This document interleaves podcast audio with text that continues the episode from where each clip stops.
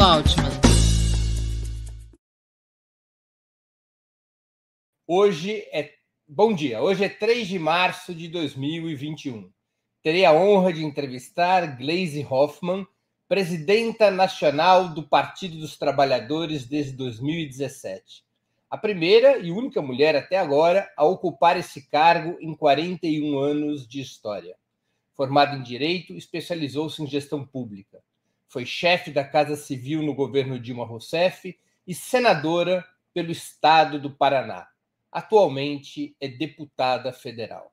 Essa será a sétima de uma série de entrevistas com os presidentes do PT, por conta exatamente dos 41 anos da criação desse partido, que aniversariou no dia 10 de fevereiro. Bom dia, Gleise, e muito obrigado por atender o nosso convite. Bom dia, Breno. Bom dia a todos que acompanham o Opera Mundi. Para mim é um prazer também muito grande estar aqui com vocês. Vamos lá, vamos começar aqui. Por, por qual razão, na tua opinião, a resistência antigolpista aqui no Brasil tem sido tão mais débil do que na Venezuela e na Bolívia, por exemplo? Por que o governo da presidenta Dilma Rousseff, apesar dos avanços sociais e econômicos entre 2003 e 2014, foi derrubado com relativa facilidade em 2016? Olha, Breno, essa é uma pergunta complexa, né? Não é simples de responder. Mas, assim, se for de uma maneira objetiva, eu acho que tem a ver com organização e conscientização popular, né? E penso que nós falhamos nisso, enquanto partido, aproveitando a oportunidade que nós tivemos de governar o Brasil. É verdade que nós fizemos políticas públicas muito importantes para a população, que nunca tinham sido feitas na história do Brasil. Isso a gente tem que registrar. Políticas de inclusão social, de participação popular em definição dessas políticas públicas, é tirar as pessoas da miséria, garantir renda, gerar emprego, investir em educação, investir na saúde, é, enfim, eu acho que foi um governo é, que marcou com certeza é, a diferença em relação a tudo que vinha acontecendo no país mas acho que nós não utilizamos isso para aproveitar e organizar e conscientizar a população. Eu vou te dar um exemplo que é bem simples e que eu vi muito acontecer em 2018, quando a gente fazia a campanha na juventude, né, a campanha que, que a campanha presidencial, quando a gente conversava principalmente com jovens que estavam fazendo o ProUni, e muitos deles estavam apoiando Bolsonaro e a gente tentava argumentar o que, que era o programa, o ProUni, da onde ele vinha, por que, que tinha aquele programa naquele momento, por que, que não aconteceu no passado, era uma decisão política, foi dos governos do PT, do Lula, da Dilma, e as pessoas não queriam saber. É, muitas vezes assim, não, eu estou na faculdade por meu mérito, é verdade que as pessoas têm, têm o mérito, têm a sua luta, mas se não tiver as oportunidades e não tiver uma mudança né, é, de política para que todos possam ter essa oportunidade, isso não vai acontecer. Então, eu digo isso porque nós fizemos esse programa, ele foi importante. Eu posso dar o exemplo também do Bolsa Família, do Minha Casa Minha Vida, mas nós não organizamos a população em torno deles. Nós não fizemos um conselho popular ou conselho de jovens, né, por local de estudo ou por cidade, para acompanhar o desenvolvimento do programa, para falar o que significava. A mesma coisa com Bolsa Família. Nós fizemos um belíssimo programa é, de, de, de inclusão, né, não digo de distribuição de renda, mas de melhoria da renda da população, de renda básica mínima, e não fizemos um conselho popular para acompanhar isso.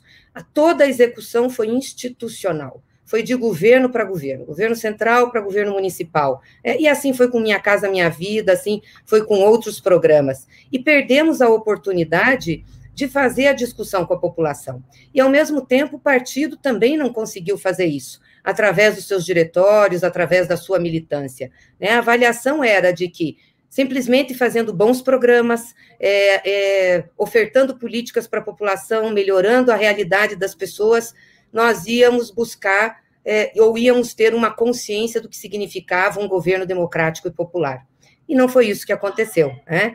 Eu vejo que, por exemplo, tanto na Bolívia, mesmo quando teve o golpe que tiraram, é, eles tinham feito isso, e tinha um movimento social muito forte, tinha organização popular. A mesma coisa na Venezuela. Né? Os programas lá e a gestão são acompanhados pelos comitês populares, pelo debate com a população, que sabe o que está acontecendo, sabe dos problemas que tem. Então, essa parte de conscientização política e de organização popular, ela é fundamental. Por isso que a gente é, teve a, a, situação que teve com o golpe da Dilma, né? Parece a casa dos três porquinhos, a casinha de palha. Veio um vento, veio um, so, um, um, um sopro do lobo e a casa caiu. Então, eu acho que isso tem que servir de lição para a gente, para a gente investir né, na consciência popular e tirar essa ideia que a direita disputou com a gente da narrativa, da meritocracia, né, do cada um por si. É, então, isso influencia muito e está influenciando a opinião pública até hoje. Acho que isso também é uma das dificuldades que a gente tem hoje de mobilizar o povo, né? É crescer a indignação contra tudo isso que está acontecendo no Brasil. Mas olha, isso é uma avaliação muito simplista e muito rápida, e teria muitas outras coisas também que a gente teria que colocar. Gleisi, o PT chegou ao governo nacional em 2003, depois da vitória do presidente Lula no ano anterior tinha um projeto de governo que foi, ao menos até 2014, muito bem sucedido, melhorando tremendamente a vida do povo. Mas o PT tinha projeto de poder? Havia uma estratégia para construir a hegemonia da classe trabalhadora sobre o Estado e a sociedade? Olha, eu acho que a gente estava num processo de construção dessa hegemonia, né? Pelo menos das ideias mais progressistas, democráticas, de participação popular. É, e também foi a primeira experiência na história brasileira de um partido de esquerda efetivamente chegar ao governo central. Nós não tivemos outra, que eu, que eu saiba, outra experiência dessa, né? Um partido popular como o PT e chegar com uma liderança popular como Lula, né? E um partido jovem, né? Nós fomos fundados na década de 80, então um partido que fez oposição e que consegue chegar é, à presidência da República. Então, nós temos que, que analisar dentro desse, é, desse contexto. Não era uma coisa fácil. E com um Estado brasileiro com as suas estruturas de poder muito bem definidas. Né? Eu acho que, num primeiro momento, faltou de nós uma visão mais crítica sobre o Estado. O Estado não é neutro, o Estado é um instrumento que é utilizado né, dentro da luta de classes, e, e sempre o Estado brasileiro foi dominado pelas elites, pela, é, é, é, pelo sistema financeiro, pelos ricos, né? É, e nós chegamos, eu acho que muito de peito aberto, achando que um governo democrático, popular e com algumas alianças nós íamos conseguir mudar o rumo das coisas. Então, eu acho que a subestimação do que é o Estado, do que era o Estado, foi muito grande de nossa parte, né? E isso nos levou a cometer, enfim, é, alguns erros aí, é, inclusive em relação ao judiciário, enfim, que nós estamos vendo que está acontecendo até hoje. Eu diria que o PT tem um projeto de poder, de buscar hegemonia. Eu acho que não conseguiu, naquele momento, colocar em prática né, e realmente realizar. Exerceu o governo. E olha que para a gente governar e para passar questões mínimas, né, é, que melhorassem a vida do povo e mudassem um pouco a política que vinha sendo desenvolvida até então, foi uma batalha. Vamos falar aqui do Bolsa Família. Você lembra o que foi a discussão no início desse projeto? A contrariedade que tinha na sociedade, a contrariedade que tinha no Congresso Nacional, assim como foi a discussão dos, dos médicos cubanos, assim como foi das cotas nas universidades, enfim. Então, realmente a gente teve muita dificuldade e teve que fazer muitas alianças para poder avançar. Mas eu digo, nós subestimamos é, a questão do Estado, né, do lado do Estado, é, que, que não é neutro, né, ele reflete as ideias das elites, das classes dominantes, e nós não conseguimos travar essa batalha. E isso está intimamente ligado com a conscientização popular, com o movimento popular, que poderia, né, a população, dar força para a gente enfrentar esse estado de coisas. Nós não conseguimos mexer com reformas tão estruturais como nós precisávamos. Claro que foi pouco tempo de governo, nós estamos falando de 13 anos de governo, né, numa história longa do Brasil, é, é, que, em que poucos governos se dispuseram a fazer mudanças é, com o objetivo é, é, de, de, atender o povo e também a nossa soberania. Então, a gente não, não, não conseguiu avançar nesse sentido, mas em 13 anos fizemos muitas coisas, né, mas não conseguimos fazer formas estruturais, como, por exemplo, mexer na regulação do, do mercado financeiro, do sistema financeiro, na questão da democratização dos meios de comunicação. E isso tudo teve impacto muito grande aí, é, inclusive para o impeachment, para a prisão do Lula, para nos retirarem do governo. Você acha que o PT teve ilusões sobre o compromisso democrático da burguesia brasileira? Não posso dizer que teve ilusões, né? Porque nós vínhamos de um processo de reconstrução da democracia a partir da ditadura militar, que resultou na campanha das diretas já, que resultou na Constituição, que, embora não tenha avançado nos pontos essenciais, como eu te disse, né, sistema financeiro, é, estrutura do Estado, avançou em muitos pontos, colocou a, a, a, parte da Seguridade Social, dos direitos sociais, e de todo esse processo, uma parcela significativa da burguesia participou. Aliás, se não tivesse participado, nós não teríamos conseguido avançar, né, porque não tínhamos acúmulo de luta popular para tanto. Então, acho que essa relação que foi construída a partir de 88, processo democrático restaurado, as eleições, é, o fato do PT estar nas disputas, eu acho que isso deu ao PT não uma confiabilidade plena, né? Mas, obviamente, uma, um entendimento que era possível fazer aliança com parcelas dessa burguesia, até por referências em outros países, né, em que essas alianças foram feitas e a burguesia tinha, o parcela dela tinha um projeto nacional. O que nós estamos vendo aqui agora é que isso não vingou, ou seja, é, a burguesia brasileira não tem um projeto de desenvolvimento nacional, não tem um projeto nacionalista. Né? Na primeira crise que tem no Brasil, todo mundo quer largar daqui e ir embora, ou então quando você é, é, faz uma ação né, para fortalecer o sistema produtivo brasileiro, acaba sendo drenado para o sistema financeiro, não tem o desmonte que nós vimos na que estamos vendo na Petrobras, agora a nossa maior empresa e estratégica para o nosso desenvolvimento e para a nossa soberania. Então, o que nós estamos vendo é isso, e, e, nós vamos ter que buscar exatamente na organização popular, vamos ter que buscar é, na, na, na, conscientização das pessoas é, essa força para que a gente possa disputar essa hegemonia. É, no quinto encontro nacional do PT em 1987, o partido já tinha uma leitura de que, diante de um governo democrático popular, por mais moderadas que fossem as reformas, a burguesia mais cedo ou mais tarde se lançaria na contra-revolução e no golpe de Estado, e que a tarefa principal desse governo era preparar a si próprio e ao povo para este momento, em 87, o PT teve essa leitura. O PT perdeu essa leitura quando foi governo? Pois é, Breno, eu, eu acho que é aquilo que eu te falei. O que, que acontece, né? Nós fomos muito jovens para o governo. Essa é uma, um dado, primeiro. Né? O primeiro governo democrático e popular da nossa história, né? com uma liderança como Lula os principais quadros partidários, ou todos os quadros partidários, né, vividos, formados na luta, né, com grande capacidade de liderança, foram para o governo. O governo tinha que dar resultado, todas as nossas energias foram drenadas para o resultado que nós queríamos dar com as políticas e com os programas sociais. Eu acho que nós subestimamos a luta política, né, aquilo que eu falei no início. Subestimamos a luta política e achamos que podíamos avançar, e avançamos muito eu acho que a gente tem que reconhecer isso, avançamos muito do ponto de vista do que era a vida do povo e do que aconteceu nos nossos governos, mas não conseguimos, não tivemos as condições de interagir isso com a luta popular, com a organização popular, para fazer esse enfrentamento que já era previsto nos nossos congressos. Acho que foi isso que aconteceu. Não é que nós mudamos, não. Eu acho que nós não conseguimos é, é, agregar isso governar e, ao mesmo tempo, fazer essa disputa política e organizativa da, da sociedade brasileira.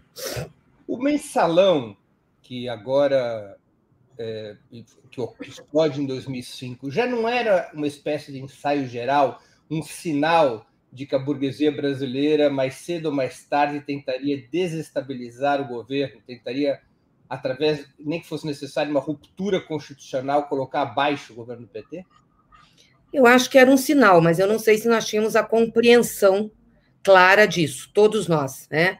Acho que Lula teve muito essa compreensão quando decidiu enfrentar isso, ir para a rua, falar com o povo, denunciar o que estava acontecendo, mas isso não foi uma compreensão geral dentro do partido, não era o que eu sentia.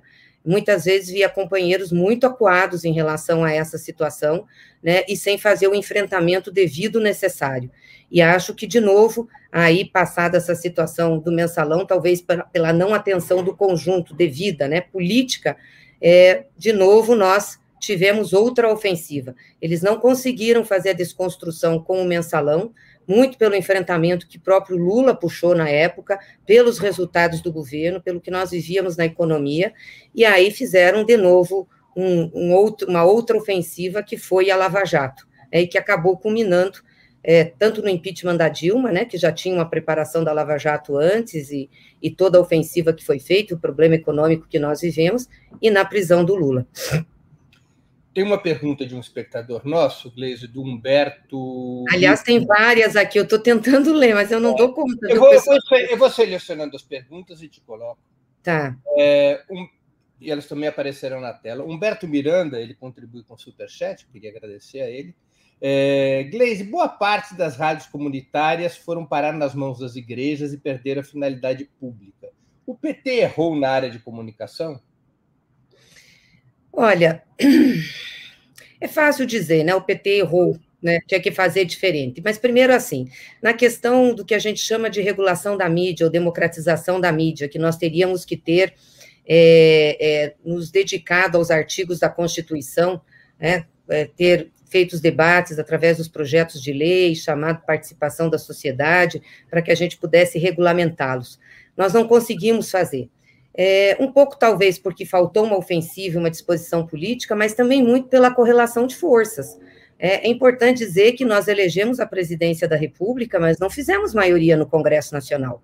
Até pelo modelo político que nós temos, a maioria do Congresso Nacional recai sempre é, para a, a, a parte conser, mais conservadora da sociedade, política e economicamente falando. É, para os mais ricos, né? Para, eu diria, é, a elite ou a, a burguesia brasileira. São poucos os trabalhadores que nós temos lá e poucos aqueles que têm uma visão mais ofensiva, né, mais progressista, democrática. É, nos nossos governos, nós nunca fizemos maioria. Então, elegíamos o presidente, elegíamos né, a, muito, às vezes governadores, mas não elegíamos deputados suficientes, senadores, para mudar a correlação de forças. E isso nos obrigou muitas vezes a fazer alianças, a recuar, a não conseguir é, colocar os projetos que nós queríamos. E aí, diante de tantos desafios no Brasil, diante de tantas coisas para fazer, obviamente que as forças do governo foram para essas áreas, principalmente a área social de atendimento ao povo, que nós também tivemos que fazer batalhas para enfrentar, para implantar programas que, que eram simples, que, que para nós pareciam óbvios, né, de proteção da população. Então, acho que isso é, é um fato que a gente tem que considerar, das dificuldades que nós tivemos. Na questão das rádios comunitárias, acho que faltou um plano para nós mais efetivo de fazer e uma visão mais crítica muitas vezes as rádios comunitárias acabavam sendo liberadas, né, através dos deputados no Congresso Nacional, com as bancadas, e aí os evangélicos é, tinham sempre uma ação mais é, ofensiva nesse sentido, né, de buscar isso, é, muito mais do que os deputados da bancada progressista. Então, acabou tendo o resultado que nós vimos aí, que vários colocaram aqui sobre a questão de rádios comunitárias de fato, esse é um grande desafio, é, é essa regulação da comunicação, da democratização dos meios de comunicação, como é um desafio também a regulação do sistema financeiro. Uma outra questão é, do Cláudio Alves, que também contribuiu com o Superchat. É, Glaze, se a esquerda tivesse um terço da Câmara, mais um em 2016, o golpe não teria ocorrido. O PT não deveria priorizar a eleição do presidente e de deputados, mesmo em detrimento de outros cargos? Essa é uma da, da, da, das avaliações que nós fazemos, da priorização. Mas mesmo que a gente priorize, é, nós não conseguimos sozinhos eleger a maioria. É, o ano que nós mais elegemos deputados na Câmara foi quando Lula foi eleito pela primeira vez em 2002, isso puxou muito a bancada, nós fizemos, se eu não me engano, 92 deputados, foi a maior bancada que o PT fez, né? Os demais partidos de oposição é, também fizeram, mas não conseguiram ser expressivos. Então, talvez hoje, se a gente fizesse um esforço, digamos o seguinte, que a gente pegue as nossas principais lideranças em todos os estados, inclusive nomes que poderiam ser candidatos a governo com chance, dissemos, vamos todos ser candidatos é, a deputados. Eu acho que a gente aumentaria muito a bancada, mas eu não sei se chegaria a 100 deputados. Né? Não é fácil um partido ter uma bancada tão grande, é, tão expressiva. A gente precisaria ter tido um trabalho aí muito maior de fortalecimento, porque a bancada federal do PT ela vem tendo uma queda de 2002 para cá. A gente vem elegendo menos deputados. Explica essa queda, porque o PT foi reelegendo o presidente da República mas a bancada, de fato, ela foi caindo dos 91 ou 92 de 2002 até em, dois, em 2014 ela chegou, a, já tinha caído para 57. Ela perdeu, ela perdeu substancialmente, ela perdeu um terço dos deputados estando no governo. É. Isso tem muito a ver também com as alianças regionais, não é, Breno? As alianças que foram feitas para governador, as alianças nas regiões que foram feitas para apoio às eleições presidenciais, e essas alianças muitas vezes implicavam alianças nas chapas proporcionais. Na maioria das vezes. Essa é a verdade, né? Então, alianças com os partidos de centro, é, o que a gente chama de centrão, isso aconteceram, aconteceu muito nos estados. Então, o que acontecia? O PT fazia voto, tinha legenda, porque nós tivemos aí uma época em que a legenda do PT era muito bem votada. Agora, depois dessa desconstrução toda que nós passamos por Lava Jato, por tudo isso, a gente é, é, tem mais dificuldade, eu acho que está começando a mudar, mas ainda tem dificuldade.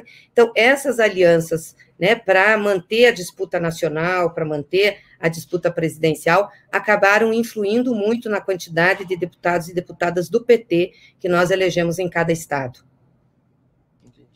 É, Gleisi, a partir de 1995, se consolidou no PT uma mudança de política, com ampliação das alianças e uma certa moderação programática. Essa orientação tornou possível a vitória de 2002, segundo a maior parte dos analistas e dos dirigentes do PT.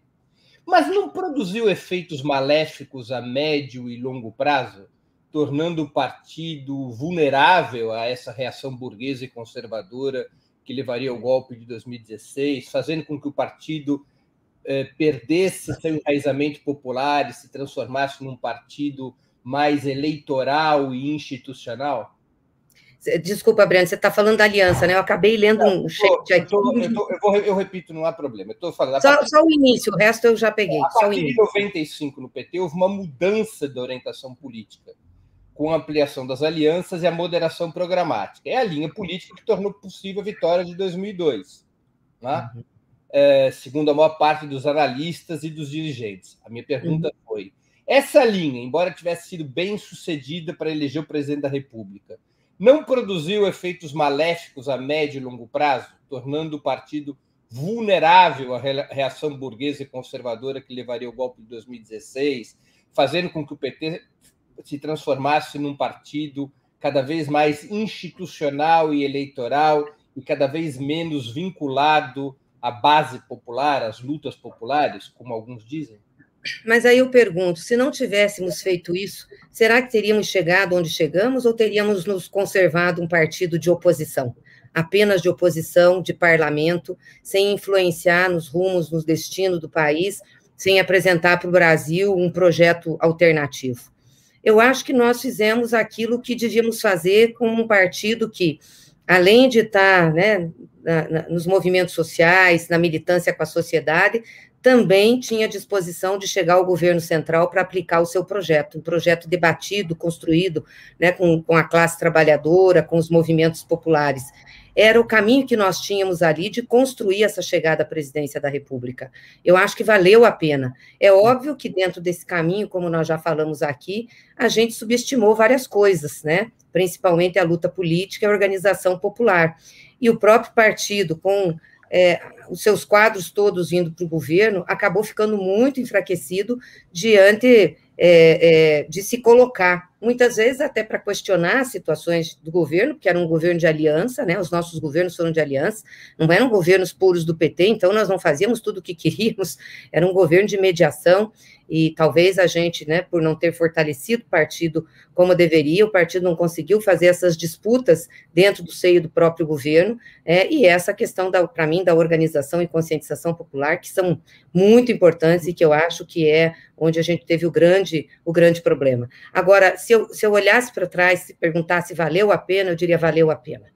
Valeu muito a pena, porque mesmo com todos esses problemas, o que nós mostramos que era possível fazer ao Brasil nesses 13 anos, o que nós mudamos a vida do povo brasileiro, o que nós avançamos em políticas públicas, no nosso posicionamento no, no cenário internacional, enfim, foi muito, muita coisa que foi feita, né? E isso deu ao PT é, ao mesmo tempo que fomos vítimas desse golpe, ao mesmo tempo que fomos vítimas dessa perseguição da burguesia, de tudo que aconteceu, deu ao PT também resiliência e força para enfrentar. Se nós não tivéssemos passado por isso e mostrado à sociedade brasileira o que era possível fazer, dificilmente nós estaríamos, depois de tudo que aconteceu, aonde estamos hoje, né?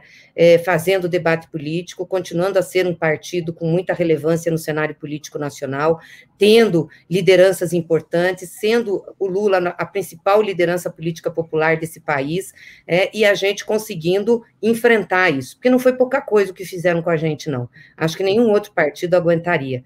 E, e, o PT aguentou por sua luta, por sua trajetória, mas, sobretudo, porque, num determinado momento, esteve na direção desse país, governou o Brasil e mostrou para o povo brasileiro que podia fazer diferente. Então, por mais que plantassem ódio contra a gente, preconceito, perseguição, por mais que tenha ainda gente que né, fale do PT, tem sempre, mesmo quem fala mal diz assim, é, mas na época do PT era diferente. Então, eu acho que por isso tudo valeu muito a pena. Isso olhando para trás e olhando para frente, qual a síntese desse aprendizado?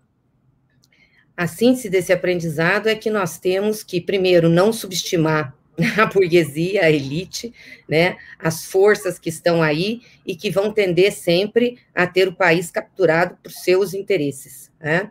É que para governar um país não basta ganhar uma eleição, tem que ganhar confiança e tem que ter organização popular para sustentar inclusive as reformas e medidas que precisam ser feitas em profundidade, enfrentar o debate público. Se não fizer isso, a gente não consegue fazer o que precisamos para poder exatamente colocar o nosso projeto em prática. Então, é uma caminhada, é uma disputa de hegemonia na sociedade, e que ela não é simples nem fácil, mas eu acho que a gente aprendeu muita coisa e, e, a partir de agora, enfim, com as lutas que nós temos que fazer, é sobre isso que nós temos que nos atentar. Outras experiências progressistas latino-americanas tiveram como passo estratégico inicial a convocação de assembleias constituintes para reformar as instituições do Estado e colocá-las a serviço das transformações defendidas pela esquerda. O PT errou ao não escolher esse caminho? Olha, Breno, a avaliação que se tinha é que nós tínhamos uma Constituição que é bastante avançada, principalmente na área social, que sempre foi a área que mais é, nos dedicamos em termos de governo, da implantação dos nossos programas e projetos, né? E eu acho que era uma avaliação também da correlação de força, porque os capítulos que nós temos que mudar da Constituição, da ordem econômica e financeira, que são os mesmos da Constituição passada, antes de 88, e também da organização do Estado e do papel dos militares, eu acho que dificilmente nós teríamos força suficiente para fazer as alterações. Né? Quando você abre um processo constituinte, você tem que ter uma certa segurança de que é, esse processo vai reverter em benefício e não em retrocesso. É como se nós tivéssemos agora, por exemplo, é, fazendo um debate sobre esse. Não caberia você chamar um processo constituinte agora, porque os retrocessos que nós teríamos em termos de Constituição seria muito grande, muito grande. Aliás, todas as reformas que estão sendo feitas agora, né, na, na, no Congresso, as PECs, né, as propostas de emendas constitucionais, são para retirar direitos, desconfigurar aquilo que a Constituição de 88 avançou. Então, eu acho que nós não tínhamos relação de forças e condições de atuar em tantas frentes que nós tínhamos que atuar. é, para poder vencer, né? e não conseguimos nos organizar para isso. Mas houve um momento em 2013, naquelas chamadas jornadas de junho de 2013, que a presidente Dilma Rousseff apresentou uma proposta que depois foi abandonada de uma constituinte exclusiva para a reforma política. Qual a tua pois é. avaliação é. sobre essa proposta? Isso momento? não encontrou eco no Congresso Nacional, porque tem que ser o Congresso a ser chamado, uhum. a, a, chamar o processo, né? O processo constituinte tem que ser aprovado. Isso não encontrou eco, não tinha articulação, a maioria das forças e dos partidos não concordava, né? Aliás, essa questão da reforma política, política eleitoral, é algo muito, muito difícil a gente tem andado assim a passos de tartaruga e, e muito lento, né, para conseguir fazer alterações, porque é meio óbvio, né? A casa que está lá é a casa eleita pelo sistema eleitoral vigente. As mudanças significam mudar, poder mudar o perfil é, dos deputados e dos senadores, né? Mudar os posicionamentos, enfim, eleger de forma diferente. Então, sempre teve resistência e principalmente uma constituinte exclusiva, é, em que o Congresso tinha que participar da convocação.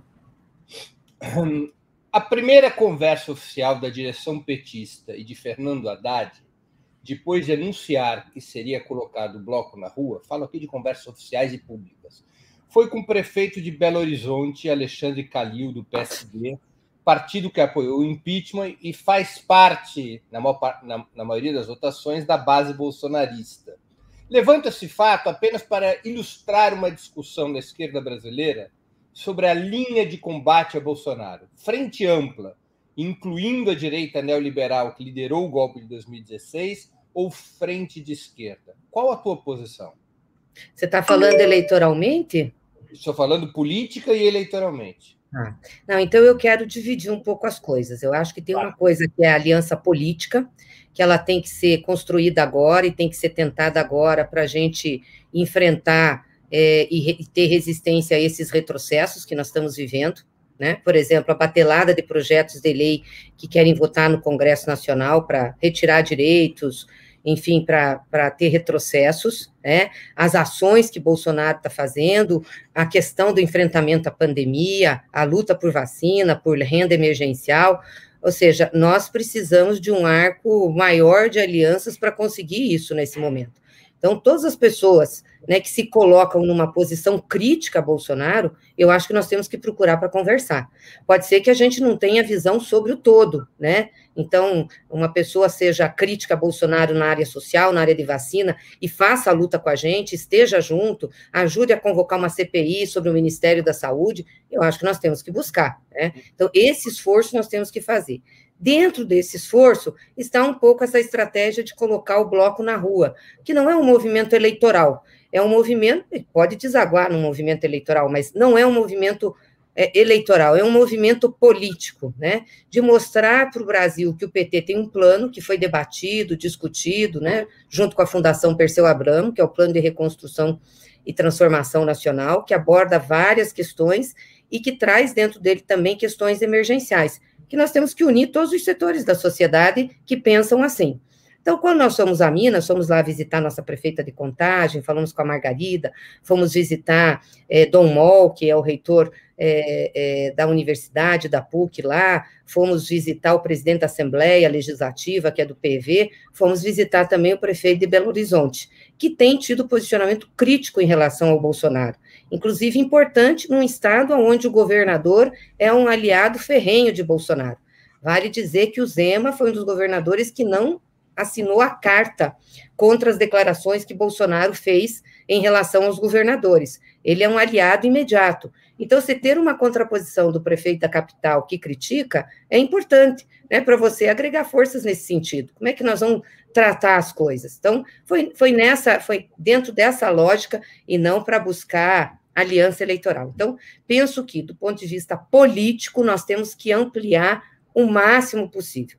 Bom, do ponto de vista eleitoral, é, o ponto de vista eleitoral, é, a aliança política pode ter consequência. Pode ser que com alguns setores que a gente está conversando politicamente, principalmente dentro do campo da esquerda, da centro-esquerda, possa se transformar numa aliança eleitoral. Mas isso não é necessariamente é, é, fato, né? Depende como as coisas se encaminharem, depende como o processo for construído. Mas eu acho que se nós tivermos uma aliança política, né, é, que olhe contra esse governo, que faça as ações agora, e mesmo que a gente não construa uma aliança eleitoral num primeiro turno, a gente tem condições de, num segundo turno, reorganizar essas forças da aliança política para enfrentar o que vai ser a eleição.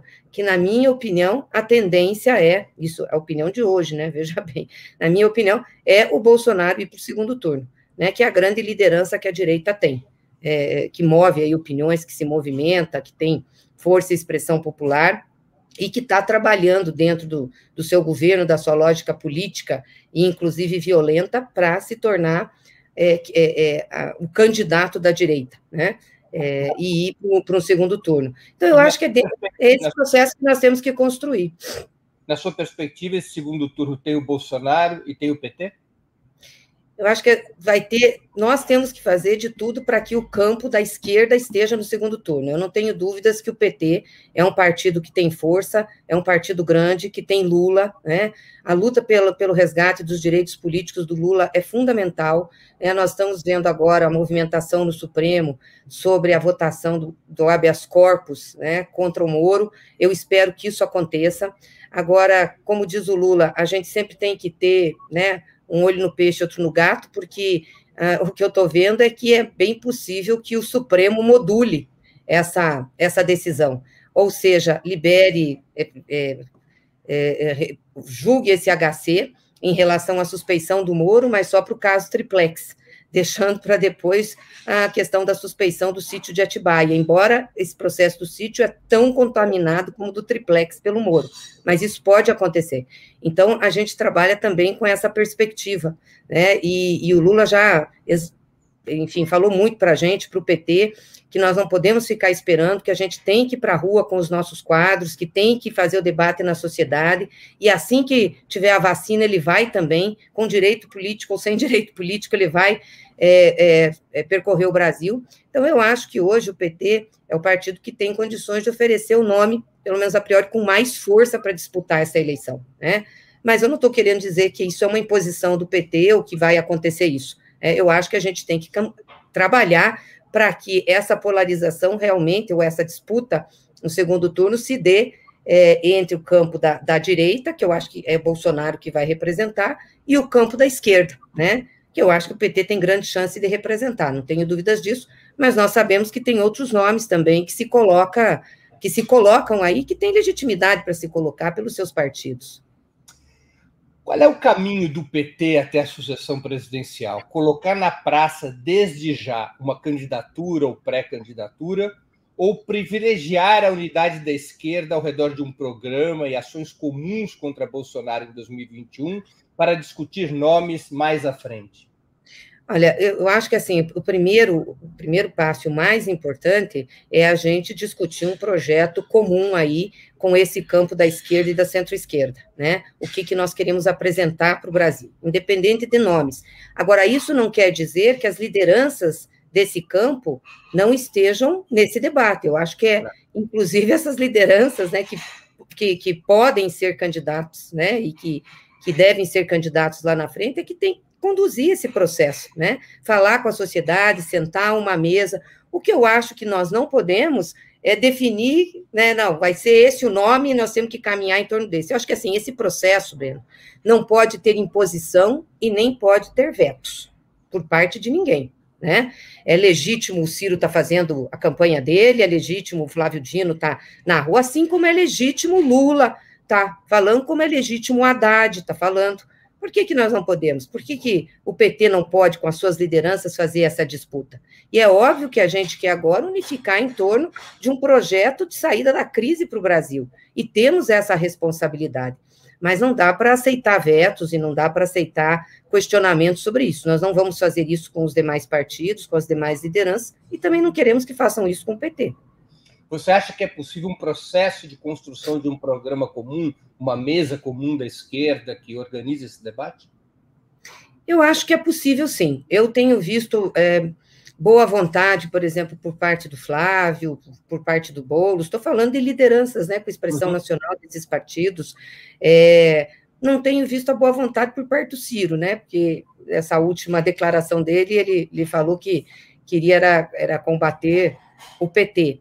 É, mas eu acho que até ele, se tiver realmente compromisso né, com o projeto nacional, como diz no livro dele, porque eu, eu li o projeto dele, eu li o livro dele esse final de ano, o projeto dele é, é um projeto muito semelhante com o que nós pensamos para o Brasil, né, na, na, área da economia, na área social, na área do avanço, enfim. Agora, é meio contraditório, porque ele tem acenado em fazer alianças com setores que são contrários a esse projeto. Eu não sei como é que isso vai combinar, como é que isso vai se, se dar na prática, né? Porque é, democratas, PSD, esses partidos não advogam e não defendem aquilo que eles pôs no projeto dele. É um projeto muito mais para a esquerda, né? Então, quem sabe ele, ele tenha. É legítimo dele também disputar o espaço na esquerda, não estou dizendo que não é, né? Eu acho que isso aí é da política. Agora, eu acho que não pode ser uma coisa em que tenha esse veto ou tenha essa posição né, de, de ter que derrotar, porque no segundo turno eu acho que nós temos que estar contra a, a, a força da direita que, que, que vai querer governar o Brasil. O PT aceitaria fazer parte de uma aliança presidencial na qual o candidato ou candidata fosse de outro partido? Se fosse de outro partido, uhum. nós nunca discutimos isso, né? É, achamos que o PT é um partido grande, tem legitimidade para ter candidatura, mas eu acho que, diante de um quadro, diante de uma situação que a gente esteja vivendo num determinado momento de conjuntura, nós não podemos colocar isso como um empecilho para avançar e para poder é, impedir que a direita, é, ou que a extrema-direita é, ganhe as eleições. Né? Então, como eu, como eu disse, eu acho que não tem fato determinativo, vamos ser, e, e pronto. Mas o PT tem, primeiro, experiência de governo, tem um projeto para o país, tem lideranças testadas, né? lideranças com popularidade, tem o Lula. Então, eu acho que o PT tem todo o direito de apresentar o seu projeto e a sua candidatura. É, o Lula sempre fala uma coisa que é, que é interessante, que nós lutamos muito para ter dois turnos, né? Exatamente por isso, para que a população pudesse conhecer os projetos de todos os partidos, pudesse debater, e aí, no segundo turno, poder ver quem melhor representa o projeto que ela votou no primeiro turno. Eu acho que a gente tem que tratar com muita tranquilidade isso. Né? Vou te dizer de novo, sem imposições e sem vetos, mas com o espírito de discutir uma saída para esse país, um projeto e nós queremos debater o projeto que nós temos e que a gente traz aí de uma discussão grande dentro do partido e da nossa fundação. Você não vê o risco, especialmente no caso do Lula não poder participar das eleições, de que uma fragmentação no campo progressista, em torno de três ou quatro candidaturas, uma do PT, uma do PSOL, uma eventualmente do PCdoB, junto com o PSB, que seria o Flávio Dino, e mais a do Ciro, essa fragmentação acabar levando a um segundo turno da extrema-direita, com Bolsonaro, versus a direita, com João Dória ou outro quadro desse bloco? Olha, eu, eu de fato vejo que o Lula é a grande liderança que nós temos, que teria capacidade de fazer essa unificação. Não sei se ela aconteceria, porque vamos lembrar em 2018, uhum. é, Lula era o nosso candidato, e isso não aconteceu. Nós tivemos a fragmentação, mesmo Lula sendo candidato. Talvez hoje, por uma conjuntura diferente, a realidade que nós estamos vivendo poderia ser diferente, né? É, mas também não, não acho que isso seria dado, né? O fato de ser o Lula seria dado, porque, como eu te disse, as lideranças se movimentam, os partidos também.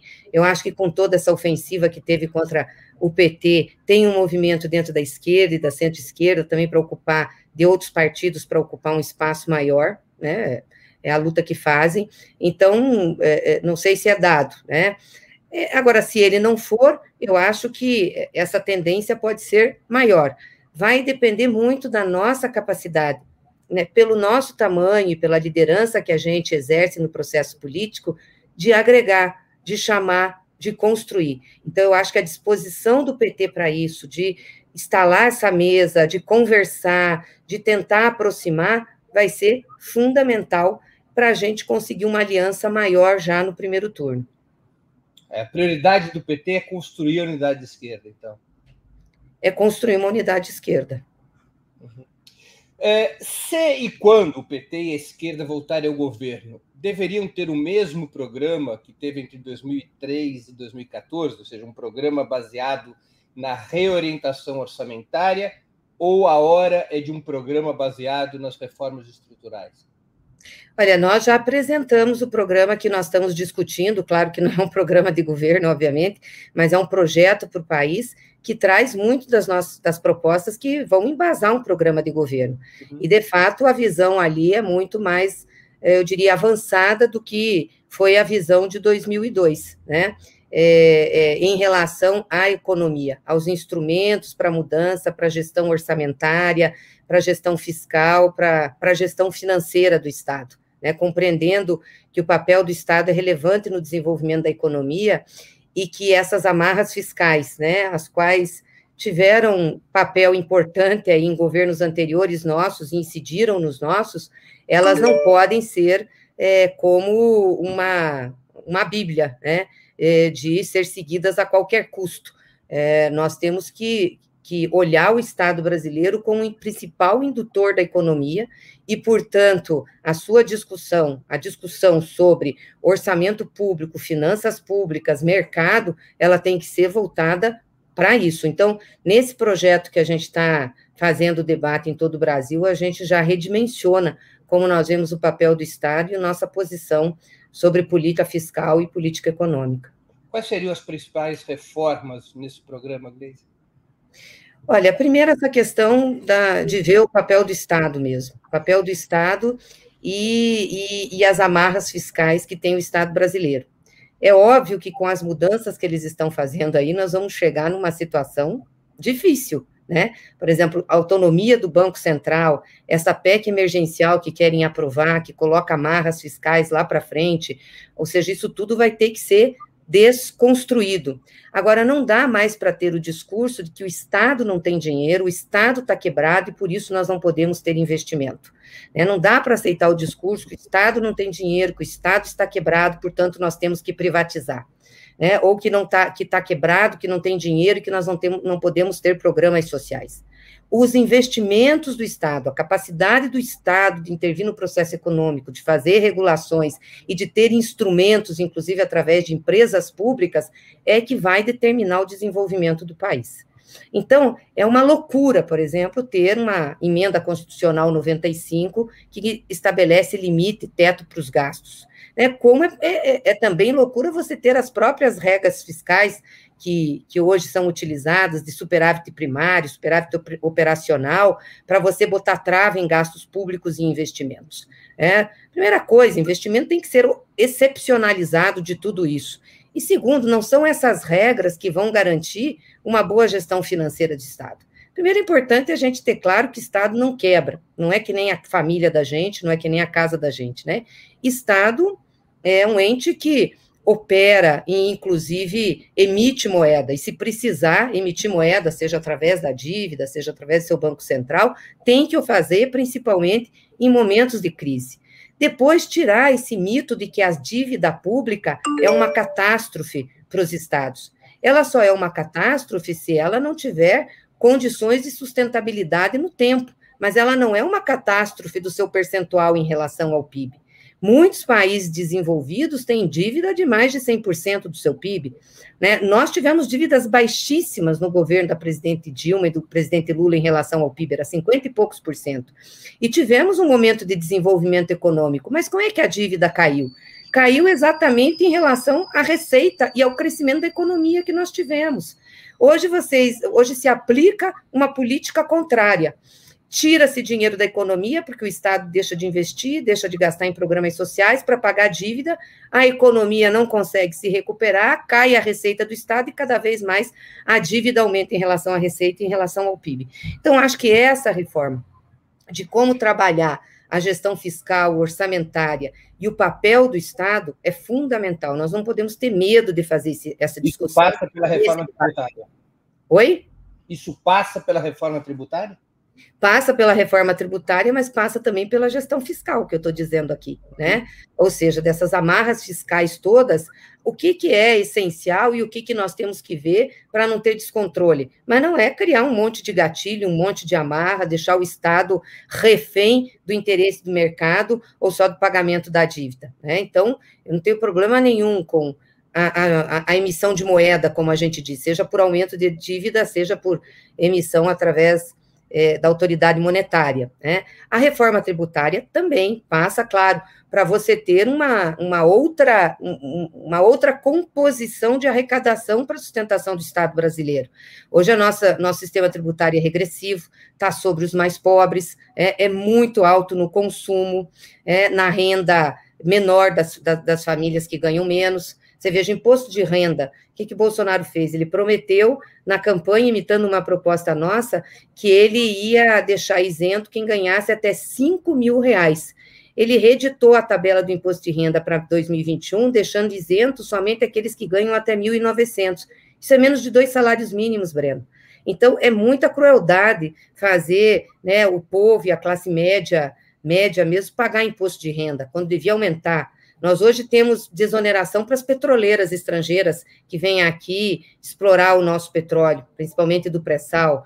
É, o Brasil não cobra imposto sobre lucros e dividendos, o Brasil não cobra imposto sobre jatinhos e aeronaves. Então, é uma, uma o andar de cima, os mais ricos pagam menos, muito menos imposto. Então, tem que desonerar o imposto do consumo, é vital. Esse país é grande, tem uma grande massa consumidora. Consumo para nós é essencial no desenvolvimento. É, muito tempo teve preconceito com isso. Ah, o PT estimulou o consumo. É claro que nós temos que estimular o consumo. Um país de 200 milhões de habitantes tem que consumir bem, porque aí você tem movimentação na produção, nos serviços, né? É, tanto que o Brasil é visto como um país importante para ter relações comerciais externas, para nos venderem produto pelo tamanho do nosso mercado consumidor. Então, a gente tem que desonerar, tem que desonerar tributo daqueles que ganham menos, das rendas menores, e tem que onerar as rendas maiores. Aí está imposto sobre grandes fortunas, é, sobre, sobre lucros e dividendos, é, sobre é, é, é, herança. Isso tudo a gente tem que rever no sistema tributário e baixar o imposto sobre consumo. Não é possível o rico e o pobre pagar o mesmo imposto num pacote de arroz e num pacote de feijão. Então, imposto sobre consumo não pode continuar assim. A reforma irmã da reforma tributária seria a reforma do sistema bancário e financeiro? O que, que o PT defende nessa área? Também a regulação do sistema bancário e financeiro. Aliás, essa proposta foi um dos carros-chefes da campanha do Haddad em 18. Ele falava muito da reforma do sistema bancário. Nós temos uma alta concentração de bancos no Brasil. São quatro bancos que dominam o mercado, que concentram a lucratividade e que cobram as maiores taxas de operação que nós temos e os juros escorchantes que a gente tem dizer, não adianta a Selic estar tá hoje dois e poucos por cento e o juro do cartão de crédito está 300. Qual é a regulação que nós vamos fazer? Essa gente não pode continuar assim. É óbvio que tem força, que tem poder, porque hoje nós não temos uma economia produtiva forte no Brasil, nós temos uma economia financeira forte, que subjuga a, a, a, área produtiva, né? E que comanda os desígnios da economia do país. Por isso se torna tão relevante o debate sobre a dívida, o debate sobre juros, é, isso precisa ser regulado. É, tem que ter democratização do sistema bancário, tem que ter popularização. As taxas não podem ser essas e tem que ter um regramento de juro. Por exemplo, nós temos é, em outros países da Europa é, regras para que o juro não passe de um determinado limite. E eu não estou falando de países socialistas, não. Estou falando de Portugal. Portugal tem um, um, sistema bancário muito interessante de regulação de juros, né? faz uma a, média a de juros. Bancária, a reforma é. bancária defendida pelo PT incluiria medidas para eliminar os monopólios nacionais, os monopólios bancários nacionais, ou até mesmo sua nacionalização? Para democratizar os bancos, né? Para democratizar, não entra na questão de nacionalização, mas para democratizar o sistema bancário e financeiro porque não pode ter a concentração que tem. Isso é que gera as grandes taxas administrativas, as taxas de, é, de juro e, e tudo que a gente tem aí, tem que mudar. Gleisi, no programa, eu tenho visto muitas entrevistas suas e pronunciamentos em que você chama atenção para a questão militar. No entanto, o programa de reconstrução democrática e transformação aprovado pelo PT não toca neste tema. Como desmontar a tutela militar? Pois é, não toca porque é realmente um tema muito é, complexo. E nós tiramos uma comissão de dirigentes do PT, pessoas que têm mais conhecimento né, sobre é, os militares, sobre as nossas Forças Armadas, para fazer esse debate. Isso ainda não foi concluído, mas nós esperamos que logo seja e a gente tenha insumo suficiente aí para fazer uma proposta. Eu sei que o presidente Lula está preparando um pronunciamento, ele tem se dedicado muito para o tema, conversado com muita gente, é, falado com pessoas que é, são do mundo militar, ele vai fazer um pronunciamento sobre isso, né? E eu acho que esse pronunciamento dele vai nos dar muito subsídio, muitos insumos para nós tirarmos um posicionamento do PT sobre as Forças Armadas. Há uma pergunta é, de um espectador nosso, ainda também sobre as questões programáticas, Gleise, que é do Wilton Santos. Hum. Ele contribuiu com o Superchat, eu quero agradecer. É possível reverter a entrega do pré-sal e reestatizar os ativos da Petrobras que estão sendo privatizados? Eu acho que é possível, é uma luta árdua e dura, são mudanças que nós temos que fazer na legislação, né? Por exemplo, voltar a Petrobras como operadora única. É um debate que não vai ser fácil. Se nós não tiver maioria no Congresso, a gente não muda. Não tiver muito apoio na sociedade, a gente não muda. Né? A Petrobras conservar os seus 30% dos campos do pré-sal, também isso foi retirado. Né? É, voltar ao regime de partilha e não ficar com a concessão simples como está. Então, eu acho que isso é essencial para o desenvolvimento brasileiro, é essencial para a nossa cadeia produtiva de óleo e gás, para o desenvolvimento industrial do país. E é um debate que nós vamos ter que fazer. Eu acho que tem que ser uma proposta nossa, temos que colocar isso na mesa. É, é possível, é possível, mas vai exigir muita, muita luta, né? Porque a, correlação de forças, se fosse hoje, nós não conseguiríamos fazer isso, né? A correlação de forças no Congresso é muito diferente. Agora, eu acho também que essa essa discussão aí sobre o o preço né, da gasolina, do diesel, do gás de cozinha, é uma oportunidade que a gente tem que fazer esse debate. Não dá para deixar o Bolsonaro mentindo, né? Porque o Bolsonaro ele é muito esperto. Ele foi para cima como se ele fosse contra o establishment aí que é, define os preços da Petrobras, sendo que ele faz parte desse establishment, ele que nomeou esse presidente, ele que apoiou essa política, dois anos ela está aí.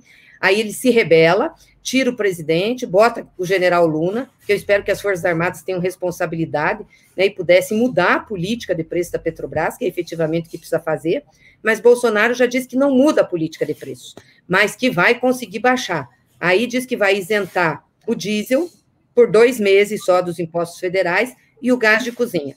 A isenção do diesel que ele vai dar por litro é de 0,35 centavos do gás de cozinha de 2,18 por botijão. Isso não faz nem cócega no preço, principalmente porque no primeiro reajuste internacional isso vai ser comido. E deve vir reajuste internacional, porque a política de preços que foi montada para a Petrobras em 2017, ela foi uma política de preços para privilegiar a distribuição do dividendo dos lucros para os acionistas privados. Então, o preço leva em consideração o custo do petróleo internacional e todos os outros custos de, de produção no exterior, inclusive as taxas de importação. Então, mesmo produzindo aqui, a gente joga taxa de importação para fazer paridade internacional. É um escândalo isso.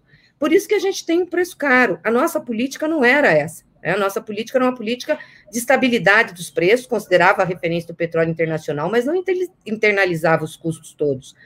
Então, eu acho que essa discussão dos preços da gasolina, se a gente conseguir ir firme e desmascarar o que o Bolsonaro está fazendo, que está mentindo, ela pode dar condições a, num futuro próximo, eu espero, a gente mudar é, o que foi feito na Petrobras. Tem uma pergunta ainda sobre a questão eleitoral, também um, uma, uma espectadora que contribuiu com o Superchat, a Fernanda DS. Gleise, o que tu dizes, esse tu indica que ela é gaúcha, né?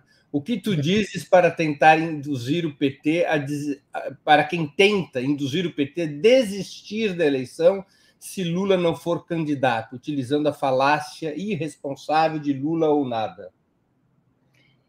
É, se Lula não for candidato, tentam induzir o PT a não ter candidatura, é isso? Boicotar as eleições.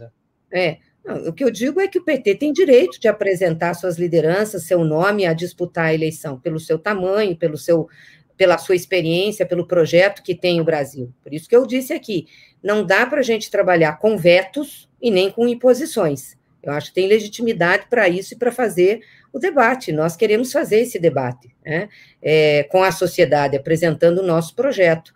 Então, acho que essa questão de induzir, dizer que nós somos irresponsáveis, é muito ruim, gente, porque como que está dado que se o PT não tiver nome, o outro nome vai ganhar? Vai ganhar se o PT apoiar, né? Porque também, se o PT também não apoiar, não tiver apoio. A pergunta mais, é mais especulando sobre se o Lula não for candidato, se o PT estaria disposto a adotar uma tática de boicote das eleições. Não, eu acho que, que isso não passa no partido, não, de boicotar a eleição. Nós boicotaríamos, a eleição seria realizada, nós deixaríamos de participar, de falar, de debater, eles tocariam o processo. Eu acho que não é a melhor tática aí da luta. Tá bem. Eu vou aqui para a última pergunta, terminando aqui nossa entrevista. É uma pergunta até um pouco mais complicada. Muito se fala em voltar o PT ao trabalho e à organização de base. Mas o que, que se pode fazer para efetivar essa preocupação?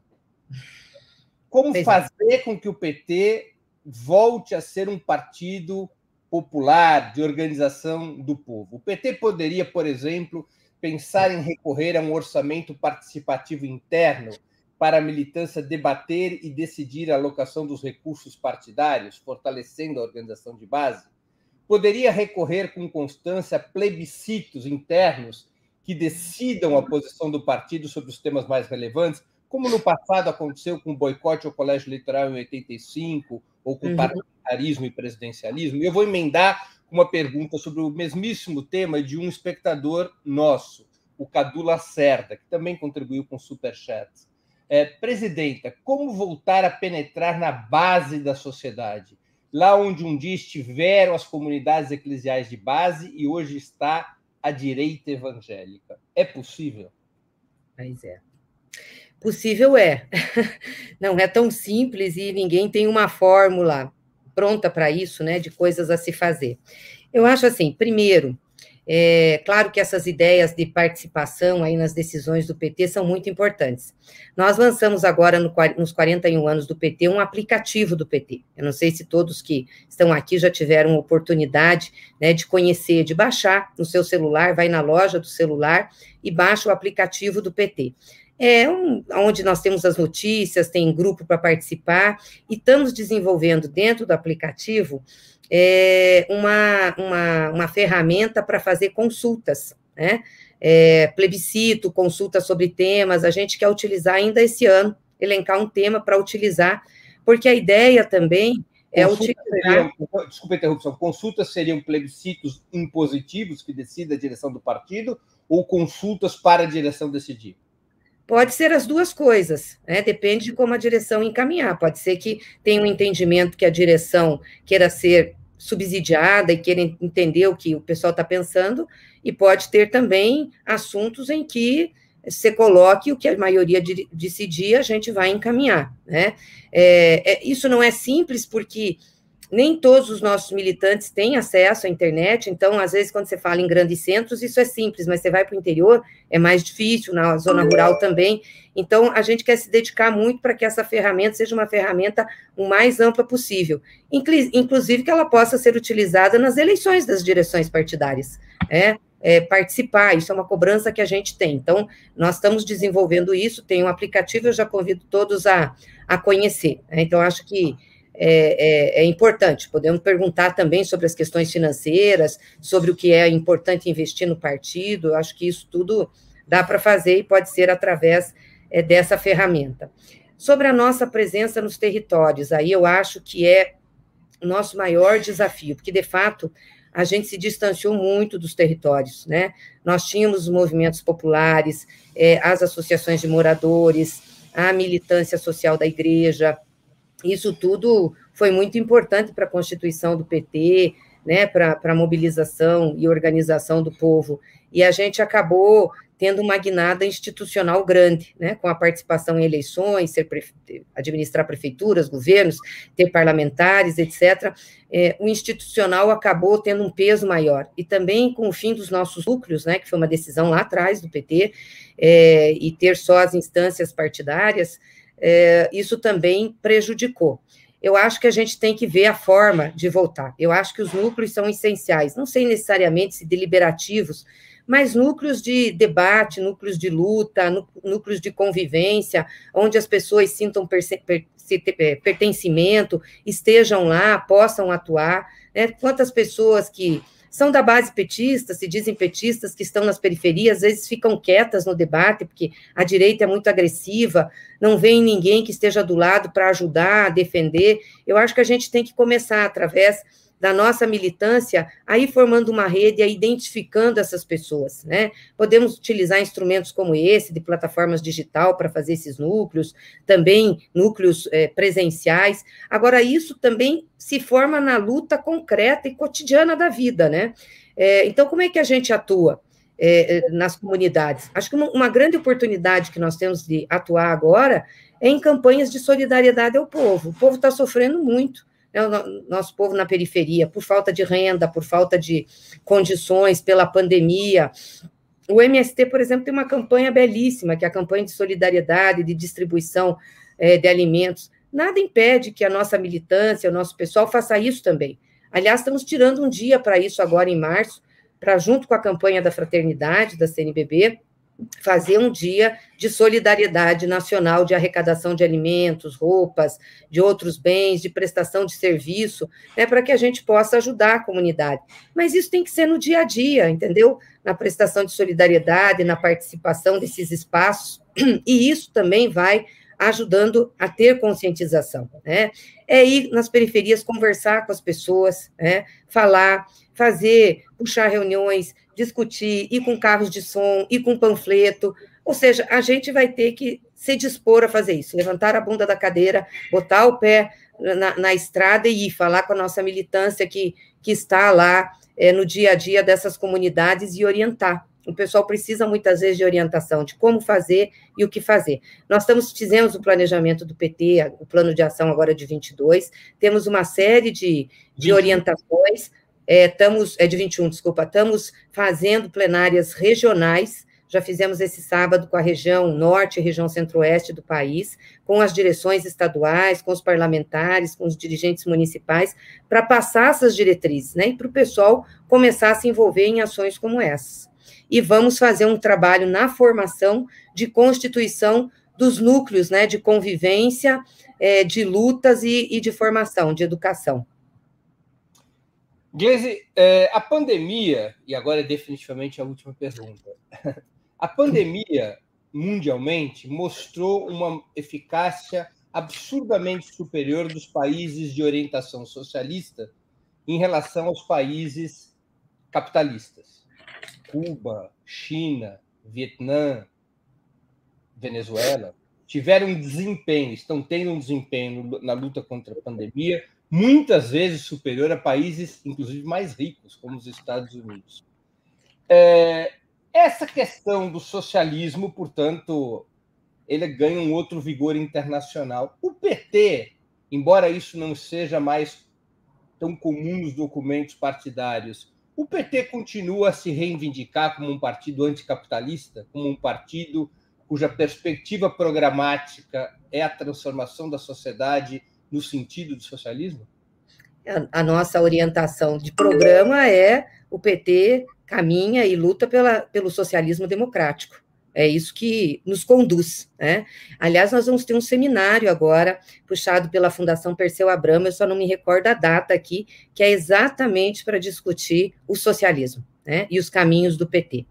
Aliás, essa questão que você fala sobre os países socialistas, é bom a gente registrar aqui que Cuba está discutindo o desenvolvimento de quatro vacinas. E nós devemos ter agora, dia 25 de março, já queria deixar para o pessoal aqui, um seminário né, com o governo cubano e com os cientistas cubanos para apresentarem esse projeto de vacinas para o Brasil. É muito legal.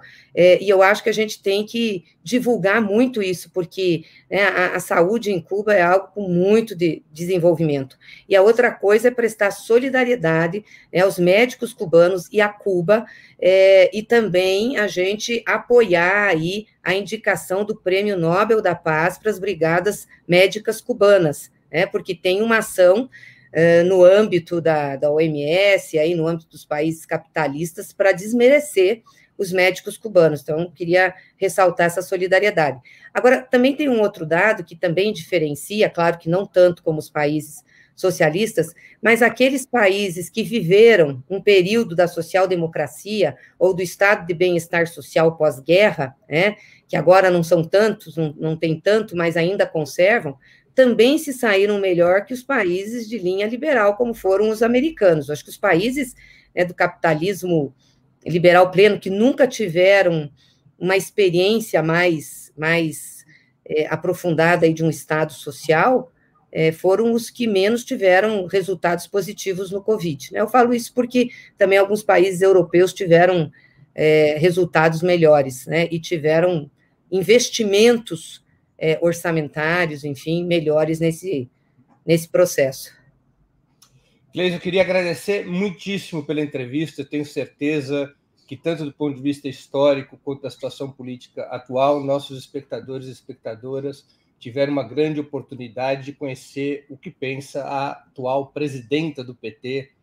Eh, e, portanto, reforço aqui minha gratidão por você ter cedido o teu horário sempre muito movimentado para conversar conosco. É bem, Breno. Também agradeço. Agradeço o pessoal que nos acompanhou aqui, as mensagens. Olha, gente, muita gente perguntou aqui, mas eu não dava conta de ler, não. Fica para uma próxima oportunidade, ou o Breno me manda as perguntas que eu puder responder, mando para ele, tá bom? Obrigada, viu? Grande abraço para vocês. Para você também, Gleice. Terminamos assim mais uma edição do programa 20 Minutos. Nós hoje entrevistamos a presidenta nacional do PT, deputada federal pelo Paraná, Glaze Hoffman. Eu queria agradecer a audiência. Quem gostou do programa, da entrevista, ajude na sua difusão, compartilhe nas suas redes sociais. Quero agradecer em especial àqueles que fizeram perguntas, pedindo desculpas às perguntas que não puderam ser lidas por absoluta falta de tempo do, no nosso programa. Quero pedir é, eu quero agradecer em especial aqueles que contribuíram com Super Chat ou com Super Sticker e aqueles que se tornaram membros pagantes do canal do Opera Mundi no YouTube.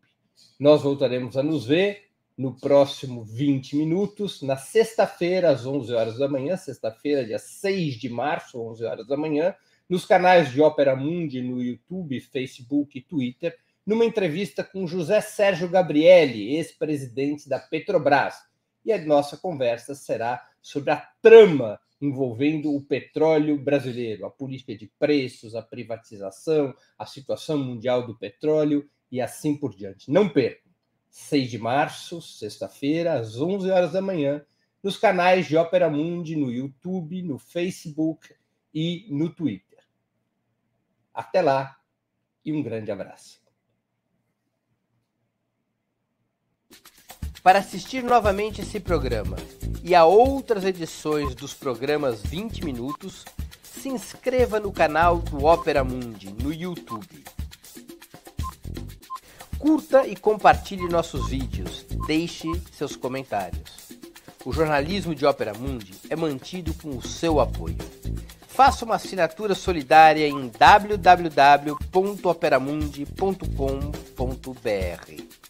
Com um pequeno valor mensal, você nos ajuda no desenvolvimento de um jornalismo independente e de qualidade. Obrigado pela audiência e até a próxima.